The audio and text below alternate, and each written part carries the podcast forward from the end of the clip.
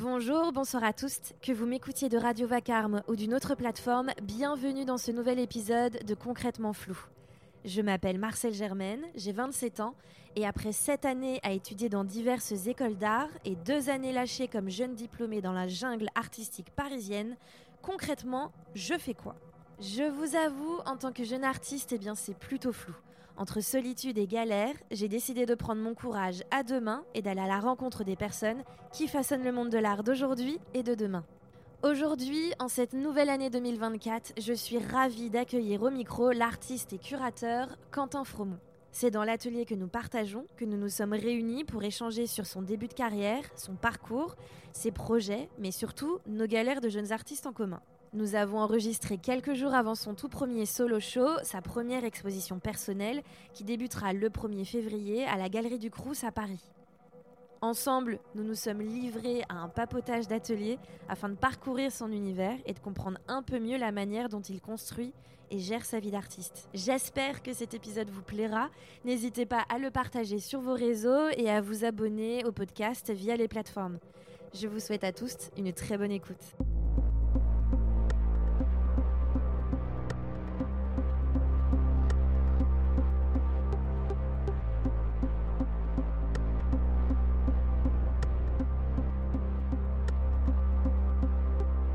Salut Quentin. Salut. Je suis hyper contente. Je dis la même chose pour tout le monde, mais je suis encore plus contente d'enregistrer un épisode avec toi. Donc merci d'avoir accepté. Merci à toi, je suis ravie aussi. Oui, alors c'est un peu particulier. Cet épisode peut être un peu gênant entre nous. Enfin, c'est pas que c'est gênant, mais il faut savoir qu'avec Quentin, on a euh, déjà une relation amicale qui est euh, très très forte. C'est l'un de mes meilleurs amis euh, dans cette ville, cœur cœur. Et, du coup, c'est un peu particulier pour moi parce que normalement, quand j'enregistre un épisode de podcast, souvent je le fais avec des personnes dont je connais pas forcément très bien le travail. Je ne connais pas leur vie personnelle. Je ne connais rien d'eux. Et, là, donc, c'est un peu nouveau. Et je me suis toujours posé la question est-ce que je dois est-ce que je peux faire des épisodes avec mes amis? Parce qu'à quel point ça peut être intéressant avec les auditorices euh, parce que finalement, moi, je découvre pas grand chose. Je connais déjà ton travail, je connais ton parcours, je, je sais tout de toi, Quentin. et, du coup, c'est un peu, euh, c'est un peu particulier. Donc, euh, c'est, ça va être, voilà, peut-être un nouveau format. J'en sais rien, un peu plus chill, un peu moins. J'en sais rien. On verra, on verra ce que donne cet épisode. Je suis aussi perdue que toi, Quentin. Quentin est apeuré de faire un épisode. Je le vois dans ses yeux, il est stressé. un petit peu, oui. non, mais ça va. Alors, Quentin pourrait un peu expliquer à nos auditoristes que, qui, eux, elles, eux, ne te connaissent pas comme euh, moi je te connais. Tu es artiste, tu es donc plasticien, tu travailles la photo, euh, la vidéo, je dirais l'image en général. Tu fais... plutôt l'image. Ouais, tu t'essayes aussi pas mal à la sculpture ces derniers temps. Euh, et puis tu es curateur aussi. Aussi depuis récemment, ouais. Ouais, c'est un petit bonus euh, et c'est cool, on va pouvoir en parler euh, un peu plus euh, ensemble. Moi, je suis une grande fan de ton travail. Je, ça fait des années que je le dis. On s'est rencontrés sur les bancs de l'école à la Villa Arson, donc aux Beaux-Arts de Nice. Et depuis, on ne s'est plus vraiment quitté. Exactement, on ne se quitte plus. C'est ça. Et on fait partie de, de ce petit crew, de ce petit groupe d'artistes qui, bah, qui se suivent et s'entraident euh, dans la jungle parisienne euh, depuis quelques années. Et, et, voilà. Pour un petit peu décrire ton travail aux personnes qui ne l'ont jamais vu, qui n'ont jamais eu l'occasion de, de, voir ce que tu fais, tu, tu me coupes hein, si je dis des bêtises, mais je vais parler vraiment de manière très visuelle pour euh, donner une idée euh, à toutes les personnes qui nous écoutent. Tu fais des images qui sont assez érotiques. Il y a beaucoup de corps nus, de formes phalliques. Il y a aussi euh, beaucoup de paysages dans ton travail, euh, d'eau, la mer, je dirais. Il y a quelque chose autour du fantasme, de presque rêveur, beaucoup de flou, de, de matière, de... Il y a quelque chose de très beau aussi dans ton travail et avec à la fois une esthétique, je dirais presque toi, inatteignable, euh, sûrement dû tu à tes inspirations qui viennent avec euh, la Grèce antique et ses récits. Donc, euh, je sais, il y a beaucoup de couleurs. Là, on, se trouve en ce moment dans, notre atelier qu'on partage.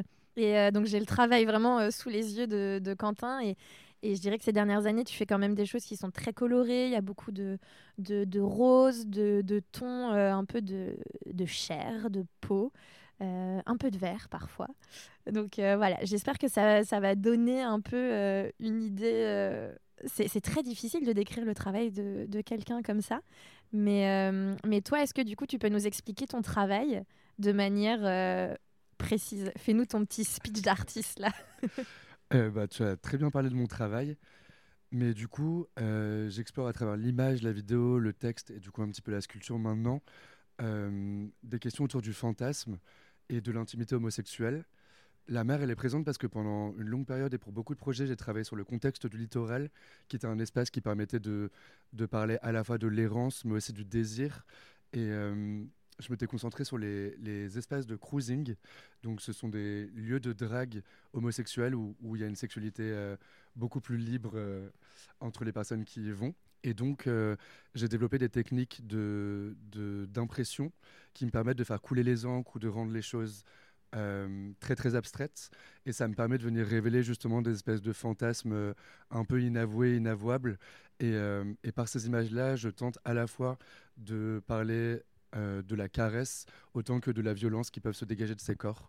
C'est souvent des corps qui sont en train de lutter ou qui sont en train de, de, de se dépenser ou presque de disparaître à travers les transferts. Et c'est très très beau. Moi, je, me souviens de pièces plutôt donc liées à l'image où parfois tu mettais un peu en, parallèle des, paysages avec des, crevasses, des trous. Euh, et en parallèle, du coup, on voyait une, image plutôt euh, de corps euh, très sensuel. Et, c'était beau de la manière dont tu réussissais en fait à, réunir deux univers qui étaient assez différents et à la fois qui pouvaient complètement fonctionner ensemble. Donc je trouve voilà, j'aime beaucoup ton travail. Merci beaucoup. Mais euh, du coup, j'aurais aimé savoir comment, euh, comment en fait toute l'évolution de ton travail s'est faite parce que je je suppose, moi, euh, finalement, je te connais que depuis euh, le second cycle des beaux-arts. Est-ce que tu peux un peu nous rappeler à tous ton, parcours et comment, en fait, ton travail s'est construit selon euh, les écoles par lesquelles tu es passé, les étapes, même peut-être tes inspirations de quand tu étais adolescent? Souvent, ça joue beaucoup avec les, les vingtaines d'artistes que j'ai interviewés. C'est vrai que l'enfance et l'adolescence, en général, revient énormément dans, euh, bah, dans nos inspirations Déjà, j'ai commencé ma pratique artistique euh, par le dessin et la photographie. J'ai eu un énorme coup de cœur pour la photo. C'est vraiment la, la porte d'entrée que j'ai utilisée pour, euh, pour un peu appréhender ce monde. Et j'ai eu la chance de faire un lycée à appliqué. donc du coup qui était beaucoup plus design, architecture, etc. Mais qui m'a permis un peu d'appréhender différentes facettes de différentes métiers, différents métiers de, oh, la chance. de l'art. Et par la suite, euh, je suis d'abord rentré en, art visuel et design graphique dans une école à Orléans qui s'appelle l'ESSA d'Orléans, où j'ai beaucoup apprécié parce que j'ai de super profs, mais en fait je me sentais pas encore assez libre dans ma pratique artistique. Et du coup, au fur et à mesure des années, j'ai commencé à utiliser le médium de l'édition, euh, qui me permettait à la fois de relier des textes et des images. Euh, et c'est par la suite que j'ai voulu plutôt me diriger vers les arts contemporains. Et donc, je suis rentré à la Villa Arson où j'ai fait euh, six mois qui se sont finis par le Covid. C'est vrai que tu n'es pas resté très très longtemps. Non, je je suis pas resté très longtemps. À la Villa, nous, on s'est vraiment rencontrés en. On venait tous les deux d'arriver en second cycle parce que moi, je, je débarquais de, des Beaux-Arts de Toulouse. Toi, du coup, tu arrivais d'Orléans et on était ce petit groupe de je de 11, 12 personnes. Ouais, c'est ça, de nouvelles personnes qui, euh, qui arrivaient. Euh, qui arrivaient au second cycle et qui n'avaient jamais mis un pied à Nice ouais, ça. avant. Et, et c'est là que on s'est vus, nos regards se sont croisés et nous sommes devenus copains. Mais c'est assez marrant, euh, je trouve ça hyper. Euh, j'ai pas le mot, peut-être courageux, hyper fort de, de passer d'une école de design graphique à tout d'un coup à, à, une vraie institution de, de l'art contemporain euh, aujourd'hui qui est un peu reconnue. Quand même, hmm. c'est une très grande école, la Villa Arson, et du coup, c'est assez assez courageux d'arriver justement euh, d'un cursus qui est purement design graphique où je suppose que l'image, tu le travaillais pas tant que ça, quoi. Euh, bah, en fait, j'ai eu la chance de quand même pouvoir travailler vachement l'image dans, dans l'école où j'étais parce qu'il y avait un, super prof de photo. Et, euh, et en fait, j'arrivais toujours à relier le design graphique avec ma pratique artistique via l'édition. Et vers la, vers la troisième année, donc l'année du DNA, j'ai vraiment pu développer mon travail dans l'espace et penser un petit peu plus euh, l'image installée et, et, toutes ces choses-là. Donc ça m'a permis un peu d'avoir une, une, transition avant, avant l'arrivée aux beaux-arts. Et de toute façon, ces trois années-là, je rêvais que d'une chose, c'est d'aller aux Beaux-Arts. Du coup, mm. du coup j'étais ravi de, d'arriver à ce but-là et surtout pour le master où je m'étais dit que ça me permettrait de développer ma pratique dans des endroits où j'étais jamais allé en fait. Et, et du coup, la Villarason, ça a été assez incroyable pour ça parce qu'à l'époque, à cette époque-là, mon travail, il traitait beaucoup de, de l'amour et de l'été. Et j'étais toujours, toujours, à la recherche de, de temporalité qui s'étirait un petit peu autour de, de ces corps qui prennent le soleil, de la mmh. plage et juste de, cette coupure dans la vie. Et du coup. Mais il y avait déjà un peu le, côté un peu fantasme. Je me souviens dans ton travail, tu, tu jouais beaucoup avec les, euh, avec les codes. Euh, même de, de l'image un peu euh, gay. Alors, petit disclaimer, l'image un peu gay, ça ne veut rien dire. Quand je me réécoute, j'ai envie de me claquer la gueule. Alors, ce que je voulais dire, c'était que Quentin, à l'époque, s'inspirait euh, beaucoup d'un imaginaire et de choses que l'on peut retrouver dans la culture euh, BDSM. Il y avait quelque chose euh, de presque vintage à ses installations parce qu'il utilisait des matières qui pouvaient rappeler un peu euh, euh, une époque, euh, une scène queer des années 80, début 90, où il y avait beaucoup de latex, beaucoup de cuir. il utilisait pas mal de, de chaînes. Et, et c'est à ça que je pensais quand j'ai utilisé l'image un peu gay. Mais alors, voilà, ridicule. Je ne cherche pas du tout à mettre le travail de Quentin dans une sorte de boîte euh, où on fourre euh, toutes les œuvres euh, à connotation homosexuelle. Merci. Je me souviens, tu travaillais beaucoup avec, le, avec du métal parfois, avec des chaînes que tu installais. Je me souviens de tes premiers, des premiers jurys. C'était pas très bien passé, mais où, j'étais quand même content d'avoir exploré de nouvelles choses. C'était mignon, on était des bébés. C'est ça. C'est un peu ça. Et puis t'es pas resté très longtemps à, à la Villa Arson Non. Euh, non, du coup, j'ai vraiment euh, réussi à développer mon travail vers l'endroit où je voulais aller. Euh, et, c'est une époque où du coup ça faisait déjà 4 ans que, que j'étais plus euh, en Ile-de-France, que j'habitais seul, etc. Et en fait, juste pour le master, j'avais envie de me professionnaliser un petit peu. Et à Nice, c'était pas forcément possible parce qu'il n'y a pas un monde de l'art contemporain qui est extrêmement développé. Et du coup, j'ai eu la chance d'être pris aux Arts décoratifs de Paris où je suis rentré en, photo-vidéo en quatrième année. Et donc j'ai terminé mon, mon master euh, dans, dans, cette école. Mmh. Ça t'a permis de continuer à évoluer ton travail dans, dans ce que tu voulais ou, enfin, Qu'est-ce que tu as apporté un peu les arts déco? Euh, bah, par rapport à la Villa Arson, au début, ça a été assez compliqué parce que j'avais suivi le design graphique pour me retrouver euh, dans une école qui était complètement libre. Et en retournant aux arts décoratifs de Paris, même si les sections se veulent un petit peu hybrides, euh, je me suis retrouvé en, en photo-vidéo, ce qui était génial parce qu'il y avait énormément de matériel, que j'ai rencontré des gens super et que j'avais des très très bons profs qui ont suivi mon travail. Donc j'ai quand même pu développer tout l'aspect technique aussi, euh, notamment les techniques d'impression. Euh, il y avait un studio photo, donc j'ai pu aussi euh, m'essayer à la photo de mode. j'ai aussi fait de la vidéo dans des énormes studios. Donc ça, c'était vraiment très très chouette. Et du coup, en parallèle, j'ai aussi pu commencer à travailler en freelance pour des montages d'expositions et développer un petit peu mon réseau. Mmh.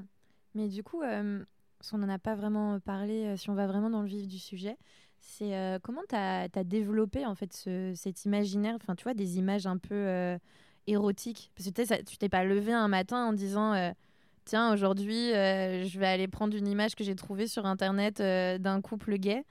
Et enfin, tu vois, genre, ça t'est venu vraiment comment euh euh, Bah, du coup, déjà, je, faisais beaucoup de, de, photographie argentique à l'époque, où je cherchais déjà un peu cette idée du fantasme, ou comme tu le disais, je, faisais des liens avec des contextes et des paysages qui me permettaient un peu de, jouer avec euh, ces ambiguïtés autour du désir. Et ça s'est fait un peu de manière aléatoire et de manière très naïve. c'est pas, enfin j'avais un peu du mal avec le médium photographique où je me sentais assez euh, limité. Et en fait, un jour, j'ai commencé à vouloir composer des images avec des images qui n'étaient pas les miennes, ce qui me permettait de, de, de chercher encore plus ce fantasme et euh, cette espèce d'inatteignable. Et donc, j'ai commencé à, à, récupérer des images sur des bibliothèques d'images libres de droit, mais aussi des, des captures d'écran de films pornographiques. Hmm. Et donc, euh, j'ai commencé à composer des images comme ça. Et en essayant différents papiers dans mon imprimante, en fait, ma mère m'a donné une ramette de papier qui était complètement périmée de rhodoïdes. Et c'est là, en fait, que les, que les encres ont complètement coulé. Et là, c'est une immense porte qui s'est ouverte à moi et j'ai continué à développer. Je me souviens la... technique. Je me souviens la toute première fois que tu nous as envoyé en fait ce résultat en mode euh, regardez ce que je viens de faire. mais j'étais comme un fou. Du coup, j'étais chez mes parents dans le salon en mode mais regardez papa et maman, c'est incroyable, l'encre ne sèche pas. et j'étais j'étais ravie. Mais ouais, mais je, je me enfin je me souviens que tu étais en mode OK, maintenant je fais comment pour que ça sèche après ça, tu vois, genre parce que ça du coup ça ça coulait quoi. Ouais, c'est ça. Mais c'est hyper marrant enfin tu vois d'avoir trouvé ce Enfin, tu sais, par le pur hasard, quoi. Ouais. Vraiment. Ah ouais, je suis super content qu'il y ait une grosse part d'aléatoire dans ces images. Avec le temps, je commence vraiment à, à contrôler un petit peu cet aléatoire, mais il y a toujours, euh, il y a toujours des, des, moments où je suis hyper surpris de comment ça va sortir et euh, ce que le transfert va donner, l'éclat des couleurs, enfin, toutes ces choses-là qui me, bah, qui me font trop plaisir, en fait, et je suis trop content de, de cette pratique. Et du coup, tu, tu travailles euh, toujours chez tes parents ou pas les images? De temps en temps, parce que du coup, j'ai Enfin, malheureusement, la première série que j'ai faite, c'était avec un papier que j'ai plus aujourd'hui et donc j'arrive plus à reproduire cette technique-là.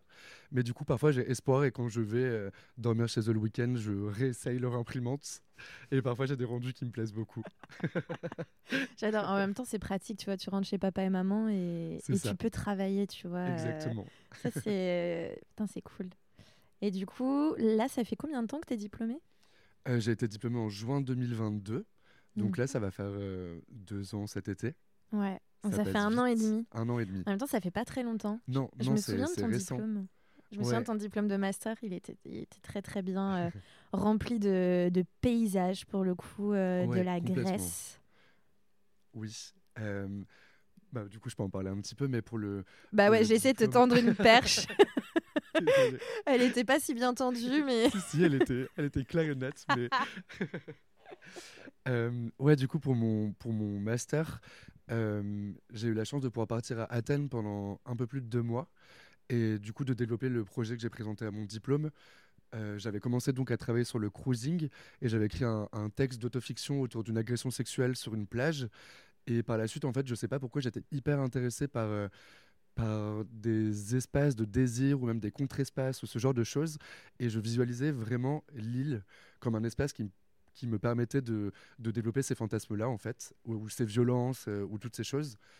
Et donc, je suis parti à Athènes et pendant deux mois, du coup, j'ai travaillé sur une série de photos et de vidéos euh, où j'ai dressé vraiment le contexte d'un été intemporel avec euh, des images assez, assez esthétiques d'îles, de coucher de soleil, euh, de toutes ces choses-là. Et en parallèle, euh, j'ai donc développé toute cette série de, de, mes images et d'images pornographiques pour venir justement relater de cette espèce de plage où il y avait tous ces hommes nus et, du coup un peu faire le lien avec, euh, avec le texte. Mm. Et puis même, je... Enfin, ce qui est assez pratique, parce que tu vois, avant qu'on enregistre cet épisode, je suis, je suis allée un peu me perdre sur ton Instagram et, c'est assez marrant parce qu'on peut voir un peu toutes les étapes de, euh, de ton travail et de ce que tu as fait avec les époques. Et justement, la période où tu es en Grèce, on peut voir que tu as pris en photo des statues euh, d'hommes euh, grecs, vraiment genre la, Grèce antique, et on voit ces, ces beaux corps qui sont très enfin en fait hein, qui sont on peut le dire sexualisés parce qu'à l'époque même quand les quand les sculpteurs faisaient euh, prenez comme modèle euh, des jeunes hommes, euh, des jeunes apprentis. Enfin, il y avait quelque chose de très sexuel dans, dans les sculptures et c'est assez marrant parce que je trouve que ça, on retrouve ce côté, bah, fantasmé du sculpteur avec qui, qui, façonne un corps. Et bah, je trouve que c'est un peu pareil avec toi et tes images parce que tu façonnes, on va dire un peu par les encres, tu vois, genre cette image aussi. Enfin, je sais pas, je trouvais que c'était assez marrant de voir enfin de voir la manière dont tu dont tu euh, bah, travailles aujourd'hui tes images et, de faire un petit peu la, correspondance avec euh, avec ces certaines époques que tu peux retrouver sur ton Insta. Euh.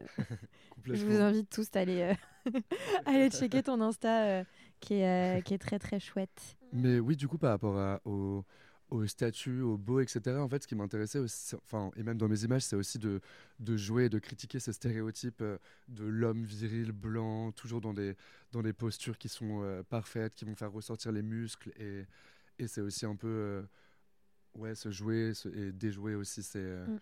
ces stéréotypes. Mais à la fois, tu... Mais à la fois, c'est le, le genre d'image que tu choisis aussi. Ouais. En fait. Ouais, complètement. Bah, c'est assez ambigu effectivement parce que du coup j'utilise je, ces représentations là pour aussi euh, poser des questions sur la masculinité et notamment une masculinité hégémonique assez toxique et du coup sur toute l'idée de la virilité de, de l'homme euh, fort qui hmm. oui et puis c'est peut-être le genre d'image dans lequel tu tu t'identifies aussi euh, d'une certaine manière Ou peut-être que pas du tout, peut-être que tu t'identifies pas, pas, du, tout. Euh, parce qu'en fait, du coup, ces, ces, corps d'hommes, ils sont apparus euh, après ce texte autour d'une agression sexuelle. Et en fait, du coup, c'était une manière de représenter l'idée du chasseur et de la proie. Et du mmh. coup, c'est là où, en fait, c'est aussi des corps que je critique et, mais que j'utilise malgré tout pour relater un peu de ces scènes-là. Mais c'est pour ça que c'est souvent euh, des présences qui sont très fantomatiques, qui regardent jamais réellement euh, vers, le, vers les spectatrices. C'est vrai qu'elles sont euh, assez agressives. en fait, maintenant, je, en fait, je vois là des, des images d'hommes nus dans ton atelier, et c'est vrai que mine de rien, ça, ce sont des scènes qui sont assez agressives et pas du tout, enfin finalement pas du tout sensuelles. Le, le côté un peu fantasmagorique de, de, ton travail, il vient plutôt par le la manière dont tu as de, travailler tes images, la matière et le flou euh, que, que donne le résultat. Mais mmh. finalement, les images que tu utilises, elles sont pas du tout. Enfin, elles ont rien de. Enfin, c'est pas du tout un fantasme que. Non, non, non, elles sont, elles sont assez violentes, ouais. Après, en général, est-ce que, est-ce que les scènes sexuelles d'hommes me font fantasmer Ce bon là, on parle vraiment de gangbang quoi. Pas que en vrai. Ah. bah dis-nous.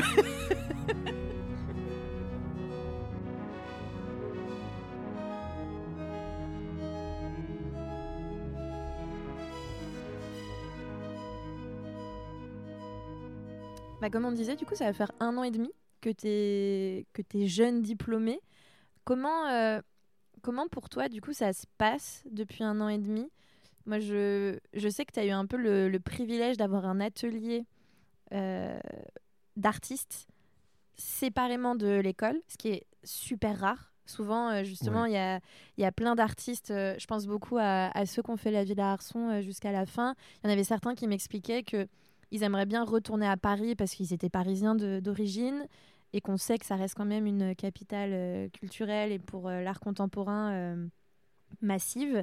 Et, qui m'expliquait que justement, même s'ils ont déjà eu leur DNSEP, qui est le diplôme national supérieur d'études plastiques, d'expression plastique, voilà, j'arrive même plus, mais bref, pour tous ceux, toutes celles qui ont eu leur DNSEP, eh ben, il m'expliquait qu'ils allaient encore recommencer un master euh, et qu'ils allaient tenter justement de le faire aux Beaux-Arts de Paris parce que justement, ils n'ont pas d'atelier. C'est hyper difficile de trouver un atelier à Paris.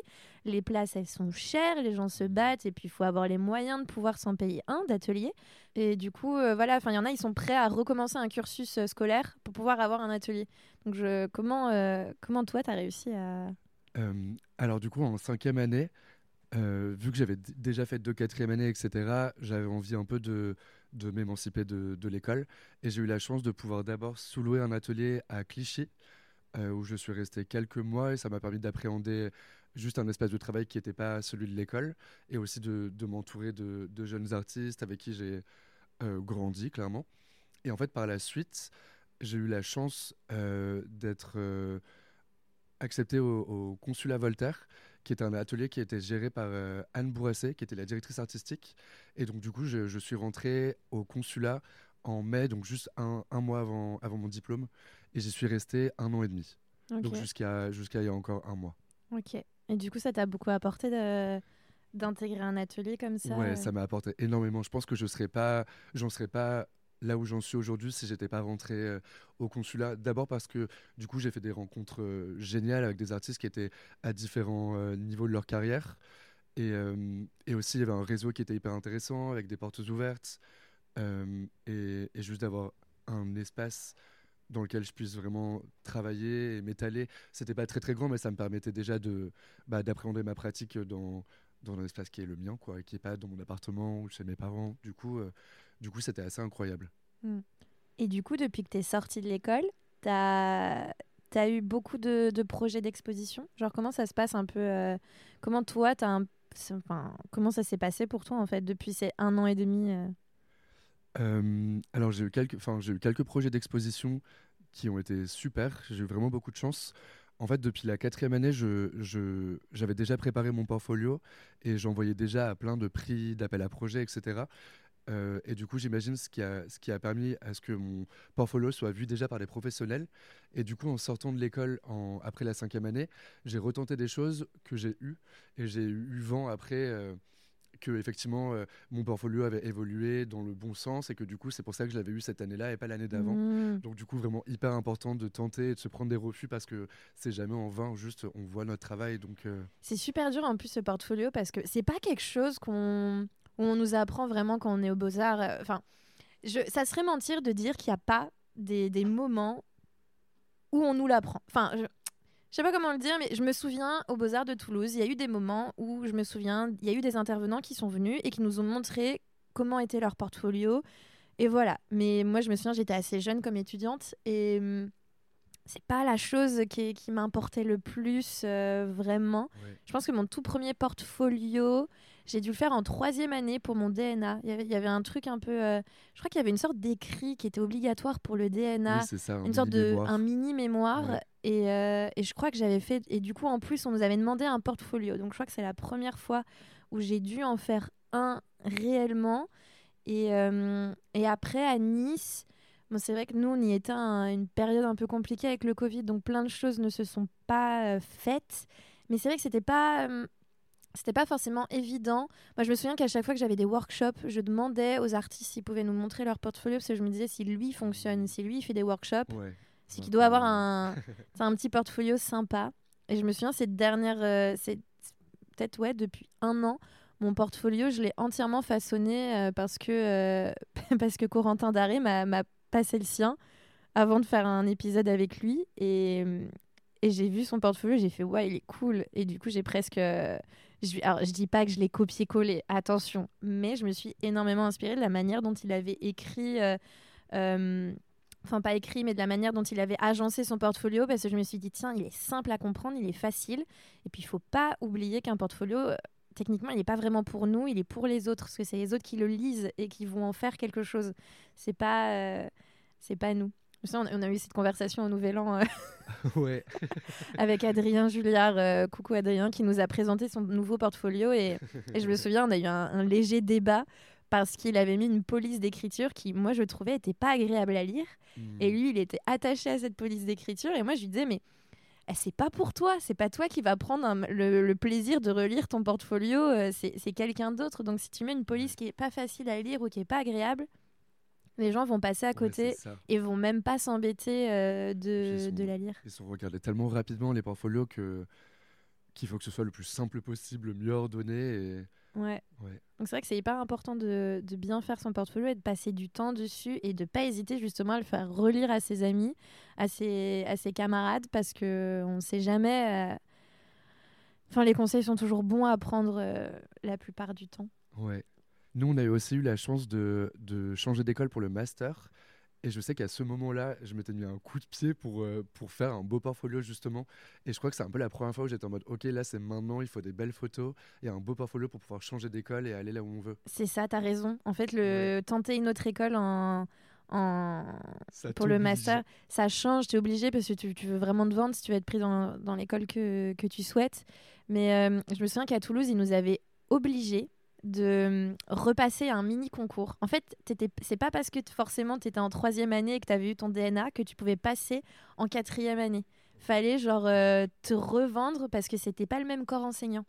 C'était pas les mêmes professeurs. Donc, euh, je me souviens, il y avait eu un débat, il y avait plein de gens qui pétaient un câble en disant euh, Ouais, on comprend pas pourquoi on doit faire ça. Et, je comprends, c'est un peu difficile, mais, mais à la fois, ça nous bah, ça nous oblige aussi à, nous confronter à la réalité des choses parce que si tu veux, si tu veux survivre dans le monde de l'art, il, faut, euh, enfin quoi qu'il arrive, il faut pas, il faut il faut taffer, il faut bosser son, son truc, mais il faut savoir aussi se vendre et, et, se confronter au regard des autres. C'est ça.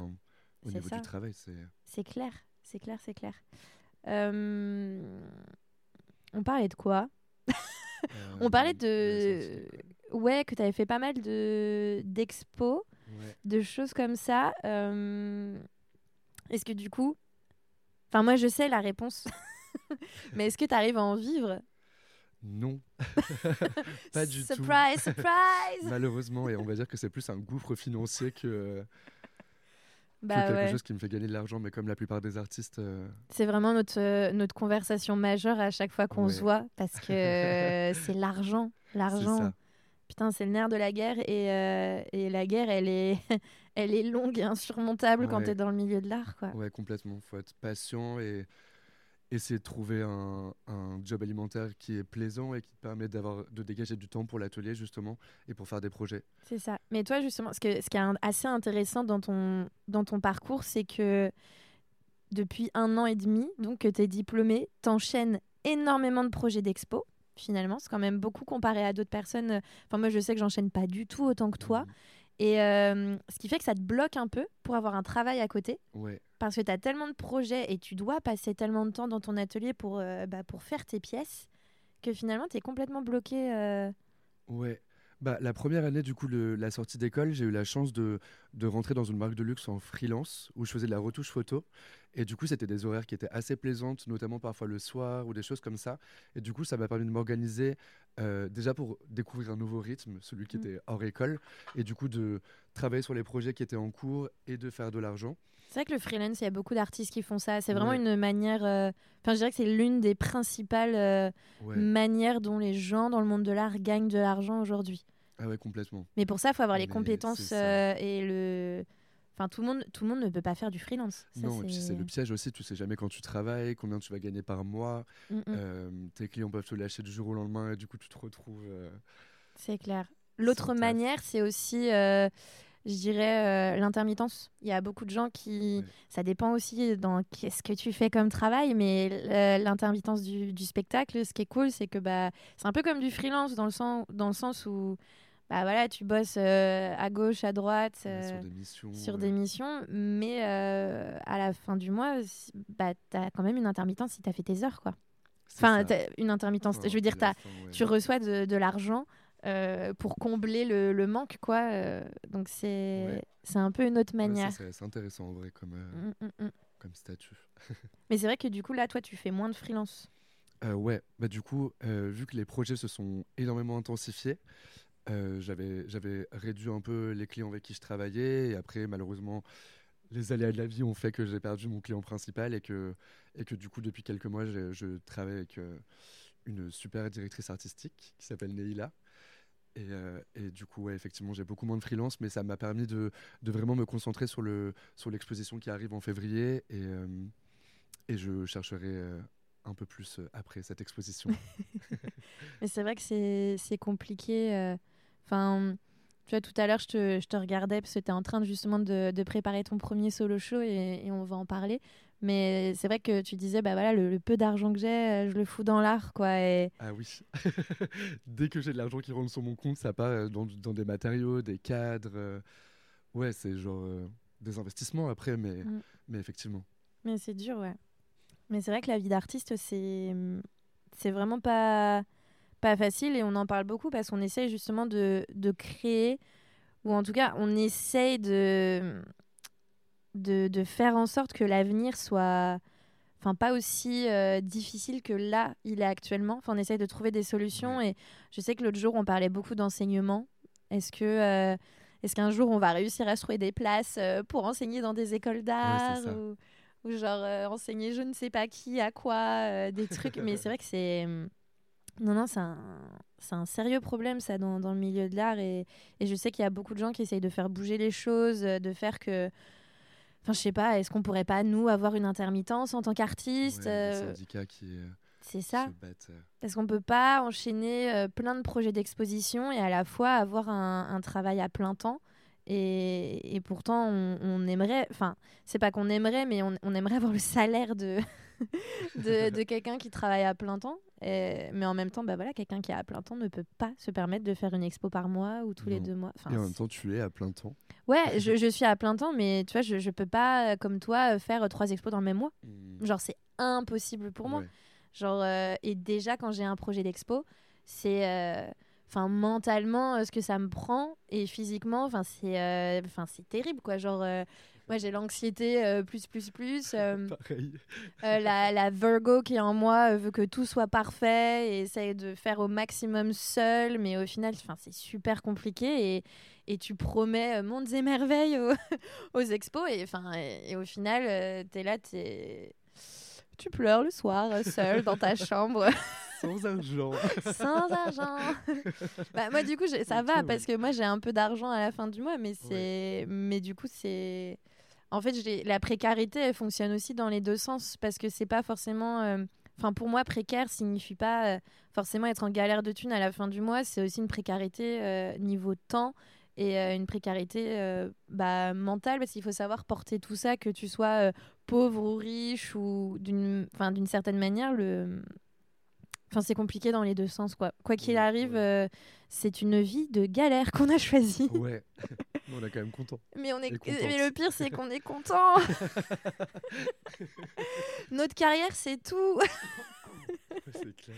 non, mais tu vois, c'est horrible. Parfois, tu sais, je vois des, je vois des, des images sur Internet ou des TikTok ou des trucs qui disent... euh, Enfin, c'est... Les gens qui vivent pour leur carrière et leur travail, c'est nul. Mais en fait, quand t'es artiste, tu n'as pas le choix. Genre, Ouais, tu vis ouais. pour ça, Ah, quoi. mais oui, c'est un vrai choix de vie pour le coup. Et, ça, moi, je sais que j'ai mis du temps avant de m'en rendre compte. hein. Enfin, Ah ouais? Bah, je sais pas, parce que quand tu es à l'école, tu sais que tu veux faire artiste, ou pas d'ailleurs, mais euh, t'imagines pas tout ce qu'il y a derrière en fait. Et On est naïf.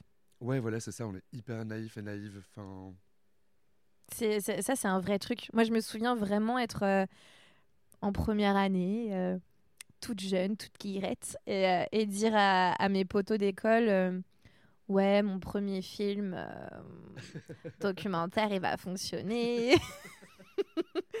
je vais faire. euh, euh, moi, j'avais. Enfin, je, je me souviens, j'avais cet espoir de. euh, je vais faire un festival de cinéma avant mes 25 ans. Parce que je voulais vraiment être à fond dans le cinéma à l'époque. Et je me disais, allez, Cannes avant 30.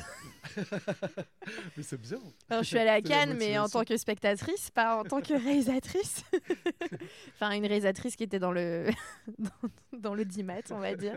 Mais enfin, c'est assez marrant parce qu'on se dit, tiens, on fait tel projet, on y donne cœur et âme, et bah, ça marche pas forcément, quoi. Ah ouais, non, complètement. Ouais, parfois les pratiques, juste, elles prennent un, un virage qui n'était pas prévu. Enfin, Je te jure. Moi, je crois que le, le- le moment où j'ai le plus paniqué, c'était euh, ma cinquième année. Vraiment, genre, la cinquième année à la villa à Nice, j'ai vraiment paniqué. J'ai des audios de. si vous avez eu la chance euh, un jour peut-être euh, d'écouter l'une de mes installations sonores, euh, cet audio euh, revient parfois, mais je, je- je me mets à chialer complètement dans ma chambre et je m'enregistre. Parce que je suis une meuf un peu chelou qui s'enregistre en train de, de- de pleurer et de parler à soi-même. Mais je m'étais dit, toi, je, je suis étudiante, euh, je bosse 15 heures par semaine, je gagne, allez, 500, je, je gagnais moins de 600 euros par mois. Et le reste, et quand je bossais pas, donc trois jours euh, comme caissière euh, à, à Netto, près du port, pour ceux qui connaissent, je, bah, j'allais à l'école pour faire mes projets. Mais je me disais, mais alors attends, parce que quand t'es artiste, enfin, si tu veux une carrière, mais là, je bosse 15 heures par semaine, mais je gagne moins de 600 euros. Genre, je gagnais peut-être, aller 500, euh, 550 max. Je me dis, mais alors attends, je fais comment? Parce que, genre là, mon loyer, j'ai encore la chance que ça soit mes parents qui, qui m'aident pour le payer. ouais. Donc, genre là, si je bossais que 15 heures par semaine, je, bah, je fais comment pour, par exemple, si je veux m'installer dans une ville comme Paris? Enfin, déjà, il y a tout, il y a tout mon argent là que je gagne, il tombe dans ce loyer. Donc, je fais comment ensuite Enfin, en fait, j'arrivais pas, et c'est là où je me suis pris une claque dans la gueule. Je me suis dit, mais là, je fais comment? J'ai plus les parents, je vais plus avoir les bourses étudiantes. Je, oh, certes, je vais avoir la CAF, mais je sais pas à quel point. Et, et c'est là que je me suis pris mais dans la gueule, genre mais genre c'est ça, genre je t'es sûre que tu veux être artiste ma vieille là ça, parce que euh, vraiment.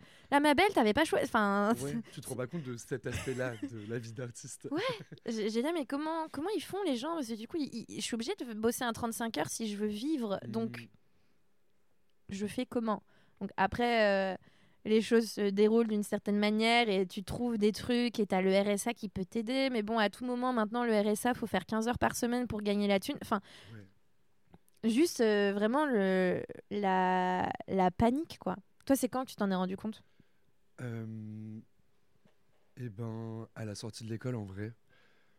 Ouais, parce que malgré le fait que, que bah du coup, en fait, si justement, vu que j'ai trouvé ce client où je bossais vraiment énormément en, sorti- en sortie d'école, et ben en fait, je me rendais compte que j'allais pas assez à l'atelier, ou alors quand j'allais à l'atelier, par exemple, le samedi et le dimanche, j'avançais sur mes projets, j'étais à fond, et là, je passais une semaine au travail, et quand je retournais à l'atelier, toutes les recherches que j'avais entamées, j'avais l'impression qu'elles se cassaient la gueule, et je faisais que reprendre et reprendre et reprendre, et j'étais en Mmh. mode, mais c'est pas possible en fait. Si je veux vraiment m'investir à 100%, il va falloir trouver d'autres systèmes de freelance ou de d'organisation pour pouvoir justement travailler une bonne fois pour toutes sur mes projets et en même temps gagner de l'argent. Ouais, c'est horrible. c'est super dur. hein. Ah ouais, Franchement, ouais. je- j'espère que. Enfin, c'est, je nous le souhaite, tu vois, de... qu'on arrive à trouver genre un, un, beau- un bon équilibre, quoi. Ouais. Vraiment. Bah, j'avais espoir toute l'année en me disant que j'allais justement trouver ce rythme et j'avais l'impression de d'enfin réussir à toucher du doigt ce rythme et puis tout s'est écroulé et là je me suis dit ok en fait la vie de freelance elle est aussi précaire que la vie d'artiste parce qu'on ne sait jamais quand est-ce qu'on va t'appeler et t'as beau semer des graines de partout tu ne sais jamais quand tu vas travailler et du coup moi je sais qu'aujourd'hui je suis en, en gros questionnement sur comment j'envisage le futur est-ce que j'ai envie de faire un CDI un CDD continuer le freelance euh, Enfin, ça pose question en fait. Mm. Genre Et- pour s'organiser juste. Et t'y as pensé ou pas? Genre là, euh, là, si je te demande, genre, qu'est-ce que je te souhaite euh, pour l'avenir? Ou comment te- comment t'as imaginé l'avenir euh, Bah, dans l'idéal, euh, le freelance c'est assez chouette, mais j'aimerais peut-être garder très peu de clients et clientes et trouver peut-être un CDI en temps partiel ou en un peu moins, ce qui me permette d'être sûr qu'à la fin du mois j'ai au moins une somme. Et euh, comme ça, ça me permet de dégager du temps pour l'atelier. Et, et aussi, pour l'instant, on est en, en début de carrière. Du coup, je, je pense que c'est important de.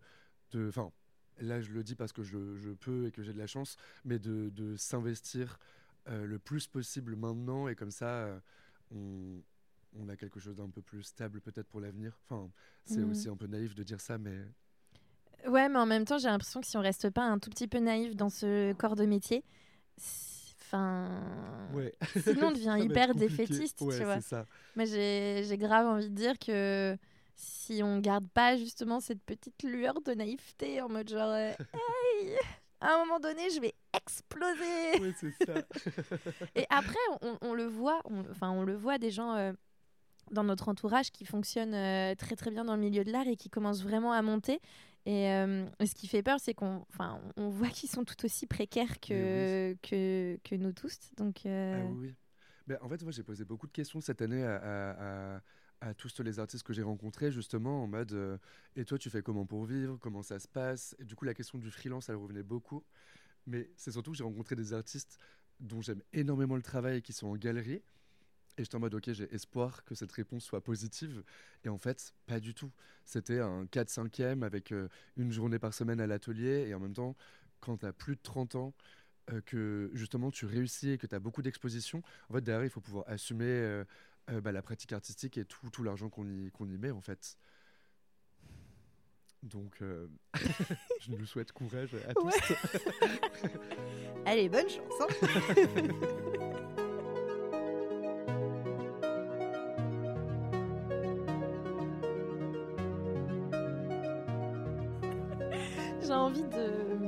maintenant qu'on parle un petit peu de, de cet autre aspect de ton travail, parce que là on a vraiment parlé de, de, de ton travail personnel, mais ce qui est très chouette, c'est que tu es aussi curateur et que tu proposes des expositions depuis euh, 2021. La toute première exposition, c'était vécurent heureux. je sais jamais toujours, enfin je sais toujours pas comment le prononcer. Bon, il y a plus de différentes manières de le dire. Voilà, mais c'était une. euh, je me souviens, euh, j'ai eu la chance euh, de de, bah, de la voir de mes propres yeux, mais comme chacune de tes expositions, tu as aussi fait Vestige en 2022. Mais alors là, je l'ai vu, mais j'étais aussi dans, dans les artistes qui présentaient quelque Oui. chose. Donc, euh, donc voilà, je l'ai vécu euh, au centre, euh, j'étais au milieu de l'affaire. Et en 2023, la toute dernière, tu as fait Au-delà de l'horizon, que tu as présenté euh, euh, du coup à la fin d'année euh, au consulat Voltaire avant de, de quitter. Comment, euh, à quel moment tu t'es dit, tiens, j'ai aussi envie de, de montrer le travail des autres et de. Que tu te mets pas du tout forcément en avant. Enfin, je me souviens dans dans les, les, deux premières. Dans la première que tu as fait en 2021, il y avait ton travail. Ouais, je présentais une petite hmm, pièce. C'est ça. Mais je n'ai pas souvenir que, sinon tu mettais. Euh, enfin, tu te mets pas en avant. Il y, y, en a des curateurs qui, ou des curatrices qui vont présenter le travail de d'autres personnes et puis eux aussi vont prendre un, bon espace, euh, et ce qui est normal aussi. Enfin, il n'y a pas de, de, mauvaise, euh, de mauvaise manière de, faire des expositions. Mais, mais du coup, oui, à quel moment tu t'es dit que, tiens, que tu avais envie de, te lancer là-dedans? Eh ben, pareil, de manière assez random, à la Villa Arson, je sais pas pourquoi j'avais vraiment, vu que je connaissais pas grand monde, j'avais vraiment l'envie de, de rassembler des travaux qui me plaisaient, mais je l'ai jamais fait, mais juste j'avais en tête, j'avais commencé à écrire une exposition un peu fictive avec des travaux où aussi moi je découvrais un petit peu euh, les nouvelles pratiques des beaux-arts, sculpture, son, etc. Du coup, j'étais en mode waouh, j'aimerais trop présenter tout ça et voir ce que ça donne ensemble. Et en arrivant à Paris, j'étais tellement motivé de faire, enfin, à faire plein de choses que j'étais rentré dans un collectif. Euh, on n'a pas fait de, de, projet au final, mais c'était un collectif de curation. Mais j'ai rencontré Louise Desplaces, avec qui on s'est dit bah écoute, tu sais quoi, viens, on, on, fait une exposition à deux et on voit ce que ça donne. Et donc c'est là qu'on a, qu'on a fait l'exposition Et Yelve Rux. Euh, au Dragono dans le 12e. Oui, se déplace que j'ai déjà rencontré, que j'ai fait un, j'ai réalisé un épisode euh, avec elle justement, je crois pour la toute première saison. Je vous invite à, à l'écouter, c'est un épisode qui est très très cool. Cette expérience, elle a été super chouette parce que on avait la possibilité donc d'écrire le texte d'exposition, chercher le lieu, rencontrer des artistes, aller dans les ateliers, euh, discuter de d'autres pratiques. Et ça s'était super bien passé. C'était autour de, autour de l'identité queer et du mariage. C'était une exposition assez fun euh, et assez expérimentale pour nous, puisque c'était la première que, en tout cas perso, que, que je faisais en tant que curateur. Et donc par la suite, euh, on a fait donc l'exposition Vestige au 35-37 un an après pile poil. J'ai remarqué que chaque exposition où, je fais de la curation, c'est en décembre de ouais, c'est assez marrant, mais c'est bien. Il y a chaque fois un an. Et du coup, ouais, cette deuxième exposition, ça a été, euh, ça a été super cool.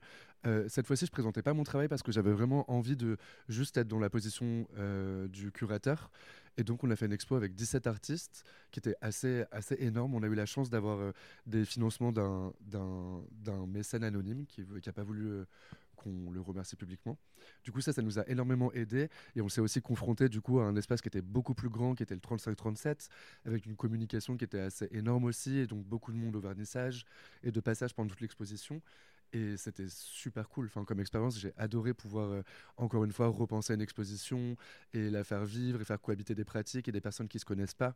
C'était aussi. Enfin, je trouve qu'il y a cet aspect-là aussi que j'aime bien, c'est rouler des personnalités aussi qui vont forcément s'entendre, mais qui ne se connaissent pas encore. Mm. Et ça, c'est trop chouette. C'était très chouette. Moi, je me souviens que j'étais hyper euh, reconnaissante parce que cette exposition-là m'a permis de, de présenter une œuvre qui était qui était complètement euh, euh, nouvelle pour moi sur ces dernières années. Moi, je, vous m'aviez fait complètement confiance pour le coup parce que j'avais vraiment, euh, j'avais repris un travail que moi je faisais, lors de lors de, mon premier cycle aux Beaux Arts quand j'étais encore étudiante à Toulouse. Et, du coup, c'était très chouette parce que c'est vraiment un, départ de, d'un nouveau projet qui était né là-bas et et, maintenant, ce projet, il se suit dans l'avenir. Donc, euh, donc euh, en vrai, c'était trop cool. Ah et c'est trop bien. Et j'ai l'impression que justement, ça change quelque chose quand des gens qui, sont, qui se lancent dans la curation, qui sont aussi artistes, parce que du coup, j'ai l'impression que vous êtes moins frileux dans l'acceptation de, de nouveaux projets et, de choses. Enfin, j'ai l'impression que, du, enfin, vu que vous êtes artiste, vous comprenez forcément mieux. Euh, ouais, oui, il y, a ce truc où, où ça me fait. Enfin, ça faisait forcément un petit peu peur de commencer ces expositions. Mais étant donné que en tant qu'artiste, c'est un peu pareil, tu prends quand ça arrive ou alors tu essayes de, de, de, montrer ton travail dans des endroits. Là, c'était un peu pareil, j'avais pas forcément hyper peur euh, que ça se passe mal. J'étais juste en mode, ok, on se lance et ça se fait, on le fait bien et jusqu'au bout. Mais du coup, j'étais pas frileux de, de, ouais, de, de plein de choses. Mm. je sais pas. tu n'étais pas frileux de plein de choses. Merci Quentin. Désolé, ça n'a aucun sens. Bah, après, pour vous donner une petite idée, on... là, on est dans notre atelier qui, euh, qui est... c'est franchement, c'est un bordel, mon gars. Il est... Parce que c'est encore en, emménagement. Voilà, c'est pour ça. On vient vraiment de. Ça fait deux semaines qu'on est euh, dedans. Moi, je suis typiquement la, la meuf qui, en deux semaines, est venue qu'une fois parce que bah, je travaille beaucoup. et je peux pas venir plus à l'atelier quand d'autres sont là euh, toutes les semaines. Et il fait 0 degré dehors. Et je pense que là, on a un petit chauffage d'appoint qui est genre vers nous. Donc je pense qu'il Merci Chloé, c'est son chauffage. Merci Chloé. Et eh ben, je pense qu'il fait peut-être 2 degrés dans la pièce. Donc euh, voilà. voilà les conditions dans lesquelles nous enregistrons cet épisode. Euh, donc il faut nous excuser pour, euh, pour le pétage de plomb. Et du coup, la dernière exposition qui était au consulat en décembre 2023, cette fois-ci, j'ai fait la curation seule. Du coup, c'était bah, du coup un peu flippant. Mais en même temps, c'était super chouette de, de ouais c'était super chouette comme expérience d'être en direct avec les artistes et du coup vraiment de voir tous les aspects du projet. Parce que quand on est plusieurs forcément il y a des choses qu'on euh, qu'on sépare en, bah, en, fonction du nombre de personnes. Du coup là ça a été beaucoup beaucoup de travail mais c'était une super expérience aussi avec euh, que des artistes femmes et queer. Et ça sonnait aussi la dernière exposition du consulat donc j'étais trop trop trop content de pouvoir la faire à ce moment là T'as envie de refaire des, des, projets de curation comme ça? Est-ce que genre une fois par an, c'est un rythme qui te plaît? Une fois par an, c'est suffisant parce que c'est pareil. En fait, il n'y a pas d'argent. Euh, euh, là, j'avais la chance d'avoir aussi un petit budget, mais sinon, euh, en tout cas, je ne referai pas d'exposition si j'ai pas un budget qui me permette de, de payer les transporteurs et, toutes ces choses-là. Mais oui, en vrai, ça me fait trop plaisir de curater et du coup d'écrire le texte. Enfin, je me rends compte que j'ai adoré écrire le texte d'exposition et vraiment construire le projet de A à Z. Du coup, j'aimerais bien en refaire effectivement. Mmh. Et puis plus ça va, j'imagine que tu as envie de faire aussi genre plus grand et plus euh, enfin peut-être à chaque fois enfin je suppose que tu as envie de t'améliorer de faire de des choses encore plus euh, folles et, le problème c'est que bah ouais l'argent hein. bah ouais c'est ça. Et les lieux et les temps. Bah ouais c'est ça. C'est toujours hyper compliqué.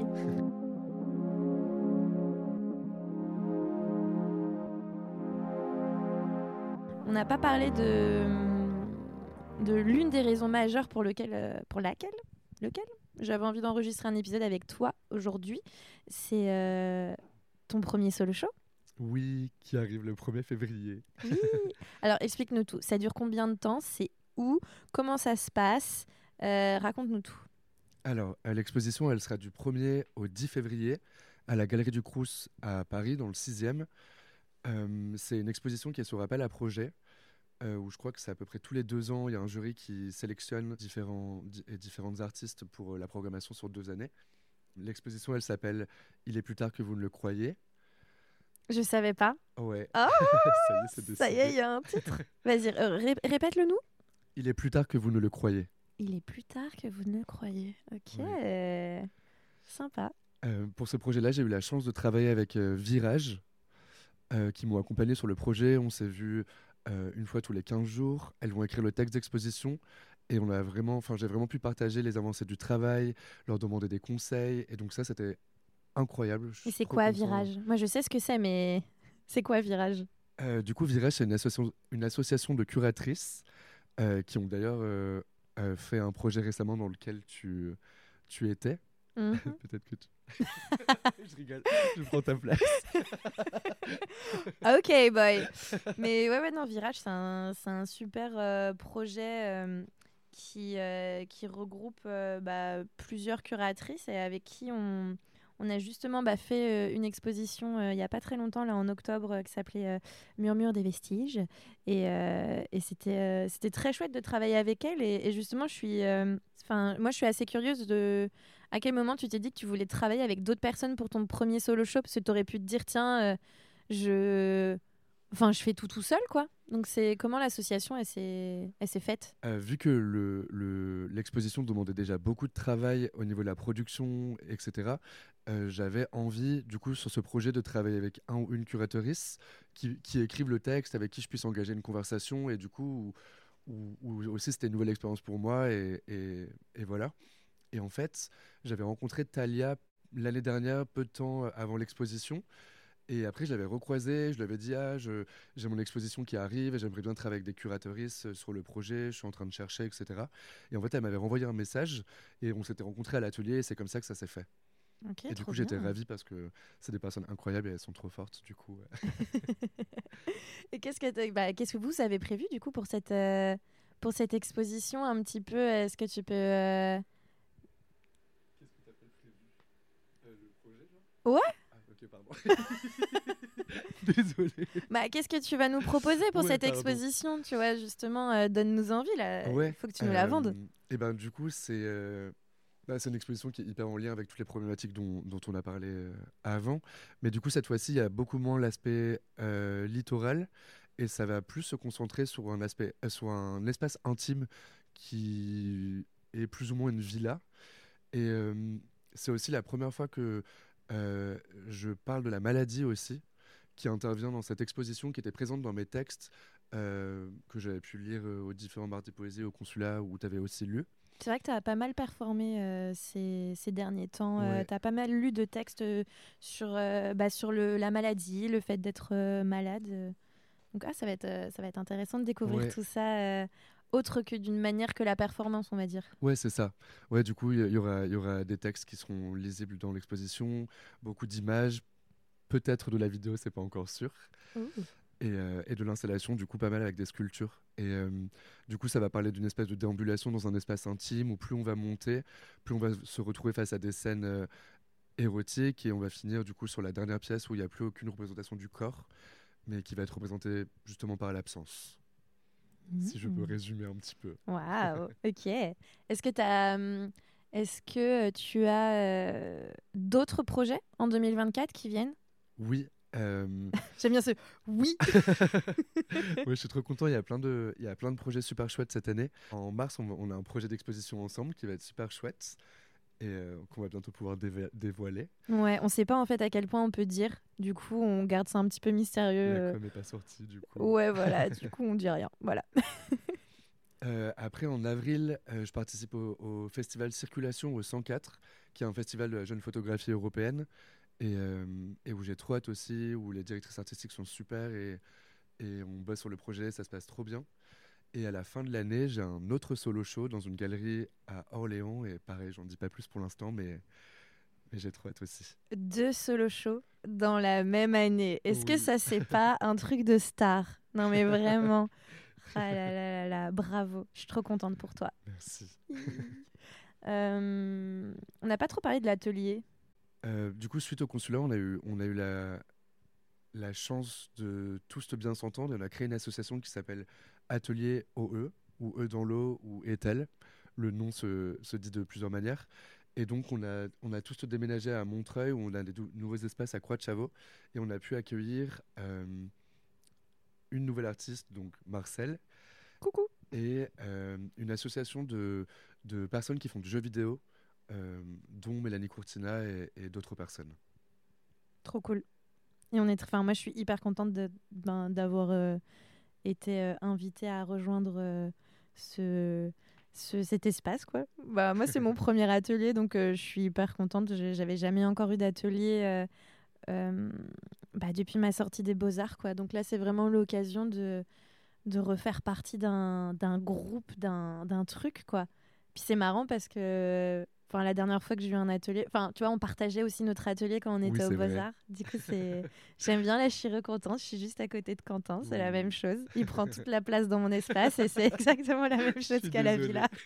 C'est vrai que c'était déjà ça à la villa. C'était déjà comme ça. Les choses ne changent pas avec le temps, Ouais. mais c'est ça qu'on aime.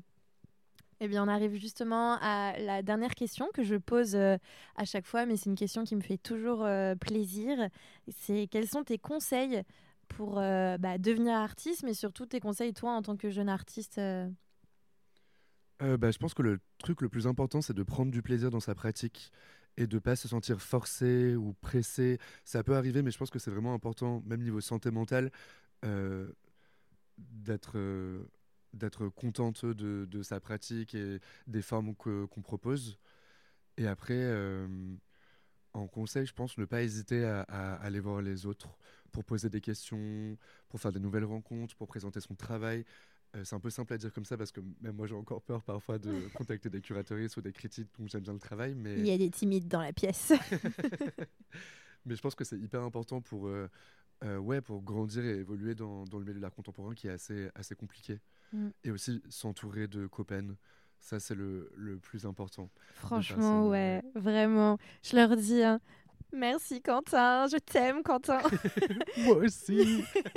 non mais c'est vraiment euh, une déclaration et, euh, parfois en, soirée euh, un petit peu pompette, je me je suis là avec mon groupe de potes à leur dire merci d'exister, merci d'être là. Parce que enfin ce ce milieu, on l'a assez répété dans cet épisode, il est si compliqué que si on s'entoure pas de des bonnes personnes et surtout des personnes qui comprennent à quel point ça peut être difficile parce que si dans ton groupe de potes il y en a aucun qui est artiste ils pourront jamais comprendre euh, à quel point euh, ça peut être euh, drainant. Enfin tu vois de, de faire ça d'avoir choisi ce, cette vie là et, et là le fait que dans notre groupe il a pas on n'a pas besoin d'avoir un immense groupe de, de 15 potes. Enfin je veux dire mais juste d'avoir ce petit noyau bien serré de d'artistes qui voilà qui essayent de, de survivre ensemble et de s'entraider et, et, même de parler entre nous de notre travail. Enfin on le fait pas assez et là là c'est cool parce que justement parce qu'on partage le même atelier on va pouvoir vraiment euh, euh, faire plus ça mais moi je me souviens c'est ce qui me manquait terriblement euh, depuis la, la, fin des beaux arts c'est de Ouais, de plus avoir l'occasion de discuter. Et même, je me souviens quand j'étais à la Villa Arson, quand tu es nouveau dans une nouvelle école, c'est toujours difficile de se créer son petit noyau d'amis parce que tu arrives dans, dans, un truc où tu connais personne. Et même si tu connais un peu les gens avec le temps, c'est dur de se créer euh, ce, ce, noyau-là. Et, et, je me souviens d'avoir quitté Toulouse. Oh, ça avait été dévastateur. Euh, je me rien que dans ma pratique, de, de, ne plus avoir mes meilleurs amis pour juste parler de ton travail, on s'échange des idées, des trucs, et, et quand tu te retrouves tout seul, surtout après l'école, oh, c'est enfin c'est super dur. Et, donc vraiment, ça c'est un, un, super bon conseil, c'est de bien s'entourer, parce que c'est franchement c'est nécessaire. Ouais. Ouais, clairement. C'est un, un soutien. Ouais, c'est un sport de groupe. Hein, de... ouais, c'est ça. Franchement, c'est un sport de groupe d'être artiste, vraiment. Est-ce que tu as des choses que tu veux rajouter? Non. Non? T'as des résolutions 2024 oui, qui est la même depuis maintenant bien longtemps, c'est arrêter, la cigarette. Sachant que j'avais arrêté depuis six mois et que j'ai repris au nouvel an. c'est vrai, cela c'est mon épisode de la nouvelle année, donc euh, bon le 1er février, mais mais la nouvelle année quand même. Mais la nouvelle année quand même. Et eh ben je te souhaite d'arrêter de fumer, Quentin. Oui. Mhm. Attention, je fais des yeux très noirs là, ça ne se voit pas, mais je l'ai fait.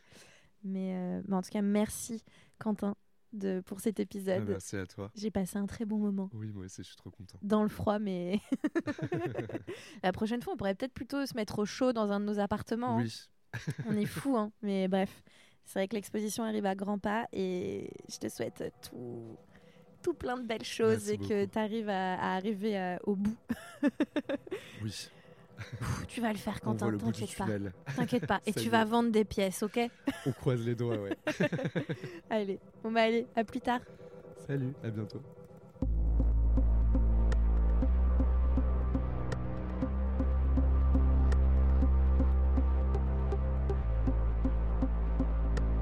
Merci d'avoir écouté ce nouvel épisode de Concrètement Flou. Je remercie encore Quentin Fromont d'avoir accepté mon invitation. Merci à Radio Vacarme de diffuser ce podcast quand bon me semble. Merci à Kojokara d'avoir produit les ambiances sonores qu'on entend dans l'épisode. Et merci à Camille Châtelain pour mon générique. A bientôt pour un prochain épisode.